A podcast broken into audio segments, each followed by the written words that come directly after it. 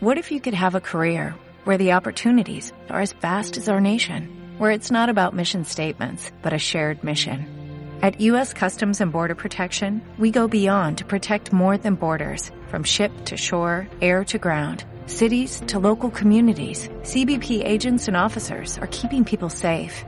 Join U.S. Customs and Border Protection and go beyond for something far greater than yourself. Learn more at nos preocupa es esa persona que vive en una casa terrena de la isleta, que es viuda y que su único ingreso es una pensión de viudedad, y por el hecho de vivir en la isleta o de vivir en Tafira o de vivir en Siete Palmas o de vivir en, en Arenales, no puede acogerse a esta subvención porque vive en una vivienda de valor catastral de 45.000 euros, por ponerles un ejemplo. Y es lo que estamos tratando de corregir mediante la presentación de enmiendas, ocho enmiendas que hemos presentado a estas ayudas del IBI social que ha presentado el grupo de gobierno. Digamos una cosa, ese eh, tope de eh, 30.000 euros, eh, ¿a ustedes les parece suficiente? En el caso de que solamente se midiera justamente el valor catastral, ¿30.000 euros es un punto de partida, ustedes creen que justo o injusto?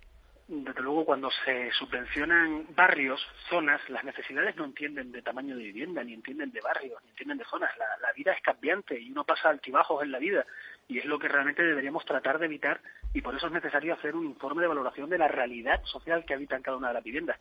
Si el único criterio que se establece es el del valor catastral, da igual donde pongamos el límite, porque siempre se van a producir situaciones de, de injusticia. ¿Cómo es posible que se dé una ayuda social sin tener en cuenta el nivel de ingresos que entra en esa casa? Ya de por sí es que es un sistema perverso, es un sistema erróneo y es lo que lo que tratamos de evitar. Le voy a poner un ejemplo.